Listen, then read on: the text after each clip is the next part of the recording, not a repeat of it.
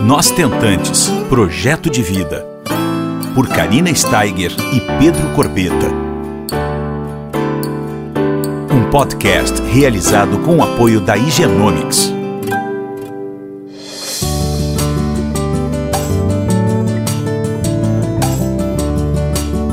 Olá pessoal, tudo bom? Mais uma semaninha estamos juntos aqui e hoje nós temos um podcast muito, muito especial porque a gente está fazendo ele por telefone hoje. Adivinhem para onde? Para Espanha. Sim, na cidade de Valência. Eu imagino que vocês já saibam com quem eu estou falando hoje por telefone. Com o Dr. Fábio Cruz, meu médico responsável pela vinda do Henrico. Não é o máximo? A pedidos, eu estou aqui com o Fábio simplesmente muito, muito feliz pela disponibilidade que o doutor, diretamente de Valência. Tudo bom, doutor? Tudo ótimo, Karina, tudo bem. A alegria é minha de estar participando disso, de estar podendo conversar contigo mais uma vez e, e, poder, de repente, ajudar também outras pessoas conhecerem o que a gente já conheceu. Com certeza. Sempre lembrando, gente, que vocês já escutaram uh, o último podcast com a doutora Rafaela Petraco, que foi sobre a oportunidade de preservar a nossa fertilidade, certo? Através do congelamento de óvulos. Mas para quem não teve essa oportunidade, como eu não tive, a gente recorre à ovo doação. E ninguém melhor do que o Dr. Fábio para clarear muitas dúvidas sobre esse assunto pouco falado e que tem a maior propriedade no mundo falando sobre ovo doação. Então a gente vai hoje conversar com vocês sobre o processo de seleção das doadoras, sobre o processo de compatibilidade, todas as, as peculiaridades da ovo doação com o Dr. Fábio Cruz. Não é, doutor? Vamos lá, vamos ajudar essas ouvintes todas a desmistificar um pouco esse assunto. Claro que sim. Então você foi bem feliz, Karina, em comentar que é um assunto pouco falado.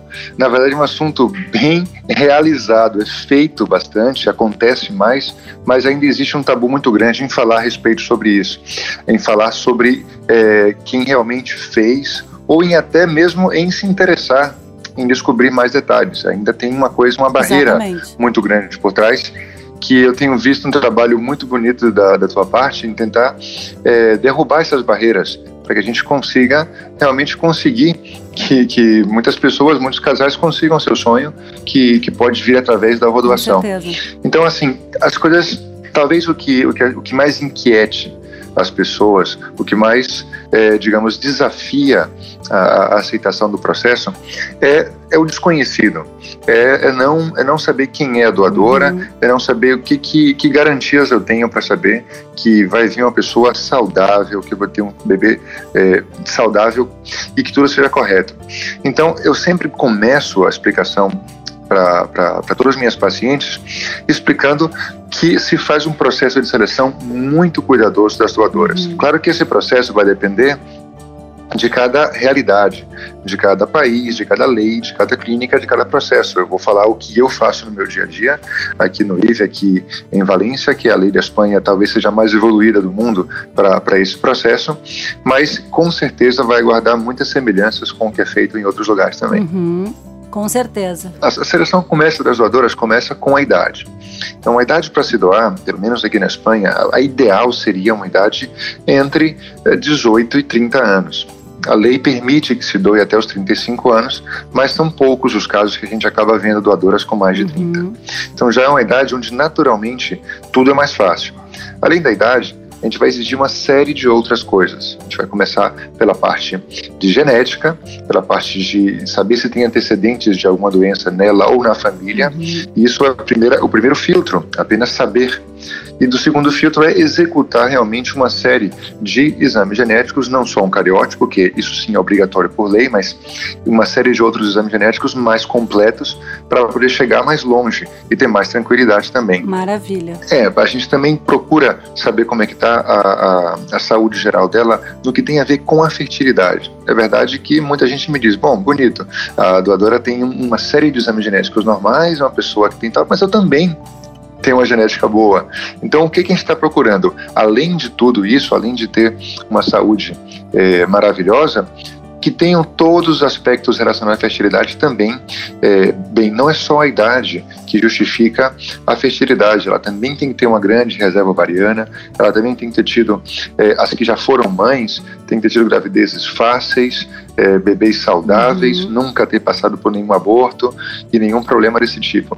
É claro que também entramos, embora as doadoras aqui sejam um grupo de muito baixo risco para doença ou para qualquer coisa, é obrigatório que a gente faça uma vigilância sobre doenças transmissíveis pelo sangue, doenças sexualmente transmissíveis, uhum. é, qualquer tipo de, de é, exposição a tóxicos, sejam eles ambientais, sejam eles intencionais, tudo isso é, é, é, revisado com muito cuidado. Isso tudo é muito rastreado, né? Claro, claro. Embora sejam pessoas saudáveis, pessoas de bem, a maioria estudantes universitárias, mas sempre tem esse cuidado é, em, em, em, confirmar todos os detalhes e não deixando de fora a parte da saúde mental. E a parte é feito na nossa clínica mesmo, a nossa psicóloga, a mesma psicóloga que avalia os é, os pacientes, que ajuda os pacientes, avalia a saúde mental da doadora e fazemos um teste também de coeficiente intelectual, porque é algo mais, mais digamos, palpável uhum. para confirmar essa saúde mental. Assim que, bom, não, não acabaríamos de conversar se esgotáramos todos os testes que são feitos para poder confirmar a fertilidade e a saúde dessas doadoras. Uhum. E, claro, passa por um último, uma última etapa que é bem importante também, passa pelo tratamento, e tem que dar certo. Não basta ter um bom perfil, ela tem que ter feito o tratamento, tem que ter respondido e finalmente guardamos esses óvulos para o banco de óvulos. Uhum. E as chances de resultado são altíssimas, né, para uma ovo doação, né, doutor? Sem dúvida, as chances de, de, de resultado elas são muito superiores às gravidezes é, é, habituais, aos tratamentos habituais de fecundação in vitro, pela Começando pela idade da doadora continuando pelos testes que ela faz, por tudo que a gente, é, digamos, oferece de garantias.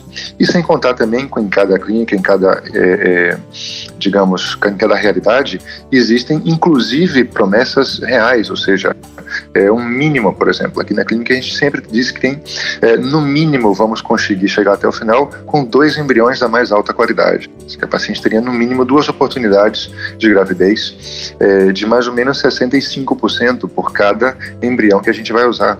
E a média é que tenhamos quatro oportunidades como essa. Que maravilha. Para poder usar mais de uma vez. Gente não pensa que vai demorar quatro vezes para conseguir, a gente pensa que ela pode ter até quatro filhos. Exato. Na verdade. Então daria muitas chances. E é o meu caso, né, doutor? Exatamente. Nós fizemos uh, uma primeira tentativa, deu certo, e nós temos ainda quatro embriões lá fora. Então, provavelmente a gente vai uh, buscar o segundo filho, e isso nos dá uma certa tranquilidade, porque essas chances de resultado são reais, né, doutor? A qualidade dos embriões são muito, muito bons, né? São blastocistos, né? Então isso nos deixa a, a, a, a, receptora muito mais confiante. Pois é, não, não é só também a, a, qualidade dos óvulos ela é excelente e a exigência para selecionar os embriões no final também é grande. Algumas vezes a gente se depara com pacientes que dizem para a gente, Fábio, como é que a doadora doou 12 óvulos e eu acabei com quatro embriões? Não é tão pouco no final? Quando eram com meus óvulos, a gente tirava três ou quatro e acabava com três ou dois embriões, caía muito pouco o número, porque a exigência era outra. Quando você trabalha com seu próprio óvulo, qualquer embrião que chegou até o meio do processo, com chances é, pequenas de funcionar, a gente aposta por ele. No caso da ovodoação, a exigência é tão grande que a gente só conta com aqueles realmente muito bons. Então, por isso que o número é, é, é inteligente, na verdade, reduzir o número para aumentar as chances desses poucos muito bons embriões. É. Então, por isso que a chance é tão alta. Exatamente. O Pedro mexe sempre com as pessoas dizendo é o melhor do melhor, né? Ele sempre fala, é uma frase dele, assim. Isso. Ah, mas Karina, a gente juntou o melhor espermatozoide, o melhor óvulo e nós tivemos o melhor embrião. É bem frase do Pedro isso, né? pois é, pois é. Eu lembro, lembro bem, lembro bem. Então, assim, uh, eu acho muito bacana a gente deixar bem claro que muitas pessoas me perguntam, né, doutor, uh, aquela coisa do ah, mas a gente tem que abrir mão da genética e tal, deixando assim uh, muito claro que o prêmio é muito superior ao luto, né, da, da gente abrir mão da nossa genética. É, é, é uma coisa assim que faz a gente pensar, né, o que, que realmente a gente quer. A gente quer conhecer esse amor, conhecer esse amor incondicional. Então, isso é uma, é uma dica até para quem está nos ouvindo dar uma refletida. Porque não é que a gente queira fazer uma ovo doação, é que é uma real opção para a gente trazer o nosso sonho para a realidade, né, doutor? Sem dúvida. Olha, é isso é o que eu tenho visto na minha prática clínica nos últimos 12 anos, onde eu tenho trabalhado com a doação muito ativamente. O que eu vejo são as pessoas temerem no começo, é natural, e depois praticamente não lembrarem de como começou tudo isso.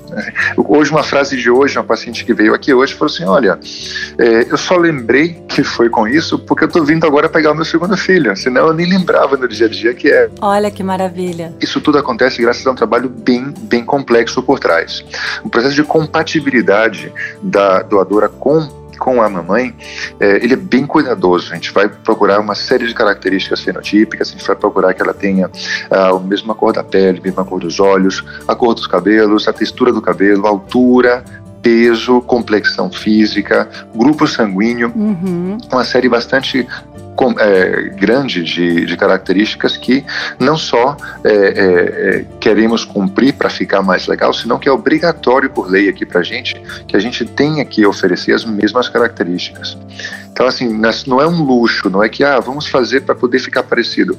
É obrigatório que tenhamos uma compatibilidade em inúmeras condições para que se pareça, porque estudos psicológicos feitos nos primórdios da doação de ovos e de sêmen confirmam que essa família ela vai dar muito menos importância que foi a doação, ela vai lembrar muito menos desse aspecto e até não ter necessidade de contar quem não Exato. quiser contar, se for compatível, se a criança se parecer com os pais, se parecer com a mãe.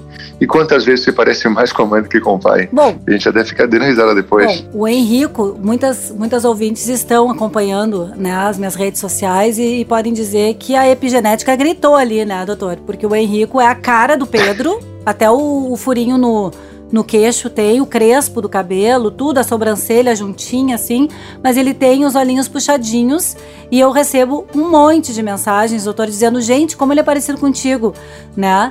Então, assim, ele tem o meu sangue também, né? Eu acho que a minha doadora realmente era minha irmã gêmea, na boa. E isso, não, é esse cuidado todo. E olha que isso já evoluiu. Isso já evoluiu porque hoje em dia não tem tanto tempo, mas a ciência evolui a uma velocidade impressionante. E hoje em dia a gente oferece de forma já rotinária é, é, testes de compatibilidade genética, que quem faz o é, é o Genomics, que é o laboratório que que sempre ajuda a gente na parte uhum. genética. E de julho para cá, que tem quase nada de tempo, tem muito pouco tempo, a gente está fazendo uma biometria facial. A gente faz aquelas coisas que a gente vê nos filmes do FBI, que faz 100 pontos de simetria facial e faz um scanner facial da doadora e faz o mesmo com a paciente também. Imagina. É claro que a gente não traz a paciente para o scanner, com a foto mesmo a gente consegue fazer isso e, e, e para conseguir procurar a face mais parecida também, além de tudo que a gente já está olhando. É uma maravilha, né? Viva a genética, né, doutor? Viva a medicina, o avanço da tecnologia. É, é um processo que ainda tem ainda como melhorar. Olha só, a gente já estava feliz já com o Henrique e com tudo que a gente fez até hoje, ainda pode melhorar mais ainda. Quem sabe a Francesca não está aí esperando toda, toda essa nova tecnologia também. pois é, com certeza. E eu fico muito feliz que tu falasse do Igenomics. O Igenomics é nosso parceiro, é através dessa parceria que nós estamos aqui hoje falando com a Espanha, com o Dr. Fábio lá em Valência. É, o Genomics é, é fundamental para que esse, esse projeto saísse do papel. Eles são os responsáveis, enfim, por todos os testes genéticos, né, o CGT, biópsia, enfim toda aquela, aquela coisa que nós vamos ainda falar com a Márcia Riboldi, que é a geneticista que está também fazendo um podcast conosco uh, daqui a pouco. E então é toda uma informação dentro do universo da reprodução assistida que a gente pode oferecer para vocês ouvintes. É o máximo isso, né? E não acaba por aí, viu? A gente ainda vai fazer um outro podcast com o Dr. Fábio para falar um pouco mais sobre o tratamento na Espanha em si, porque muitas pessoas me perguntam por que Espanha. Então a gente vai falar sobre os aspectos legais, culturais, as diferenças, uh, inclusive comparando com o Brasil, porque existe a avodoação em todos os lugares, né? A gente precisa mostrar para vocês todas as formas e a todas as oportunidades para se gerar o nosso filho tão desejado e é aqui o meu papel para vocês todas ouvintes deixar isso muito claro, fazer essa troca. Então a gente agora quer agradecer o Dr. Fábio e, e dizer para ti, Fábio, que eu não tenho palavras, eu vou ser eternamente grata ao teu trabalho, à tua amizade, ao teu profissionalismo. E eu não tenho, assim, eu fico até emocionada, sabe, doutor, por tudo que tu faz por nós, mamãe. Não tenho palavras para descrever isso. Mais do que palavras, você já, já devolveu todo esse agradecimento com a sua coragem. Coragem de estar desbravando esse mundo e estar contando para todo mundo a, a tua história e, e incentivando as pessoas a, a, perseguir o sonho. Isso é um trabalho muito bonito. Não falo isso da boca para fora, realmente estou é, muito feliz em estar colaborando com isso. Começou há um tempo atrás com, com bom, nossa primeira consulta por Skype, com a, aquela gravação, com tudo que a gente passou, que, que para mim também foi, foi novo. É, eu sempre tive uma atitude muito científica, sempre tratei com o paciente é, em uma forma privada, em não é, dava aulas para outros médicos e foi, foi você quem me trouxe para esse mundo de estar tá falando para o paciente em redes sociais, em eventos organizados, que foi maravilhoso aquele último evento foi, que a gente fez. E, e, na verdade, não, eu também tenho a agradecer, é uma coisa que foi um encontro muito legal nosso. É, foi muito legal. E é isso, gente. A, a, nossa primeira, lembrando o nosso primeiro contato via Skype, é incrível, assim, mas a experiência que eu tive é como se eu estivesse na frente dele no consultório, pessoalmente. É, é, surreal, assim. E dali, quando a gente parou de, de desligou o Skype, o meu o Pedro olhou para mim e disse assim, Karina, a gente tá resolvido, a gente vai dar um jeito para ir para Espanha, né? Quem está acompanhando o nosso podcast sabe o jeito que eu dei, né? Pedi uma super ajuda para todas as pessoas que que se identificassem com a nossa história para a gente poder embarcar para Espanha. Uh, e a gente realmente saiu daquele da videoconferência ali com a certeza de que nós faríamos contigo, doutor, porque é, mais uma vez é um médico humano, né? Então isso conta, faz toda a diferença, né? Dentro de todos os nossos nossas dúvidas, nossos medos, nossas frustrações e todo o desconhecido que é a reprodução assistida, né? E que a minha batalha é essa, é desmistificar esse assunto, doutor, para poder as pessoas terem essas informações e esses esclarecimentos. Muito legal a gente ter conversado hoje e com certeza semana que vem a gente volta a se falar de novo com, com tratamento na Espanha e seus detalhes maiores, né? Porque é muita procura de informação por que, que eu fui, fui para Espanha. Então eu vou entrar no detalhe com o Dr. Fábio. Muito obrigada, doutor. Maravilha, então. Um prazer enorme. Até semana que vem, então. Um beijo. Até semana que vem, viu? Imperdível. Boa semaninha para todos. Você ouviu Nós Tentantes, com o apoio da Igenomics.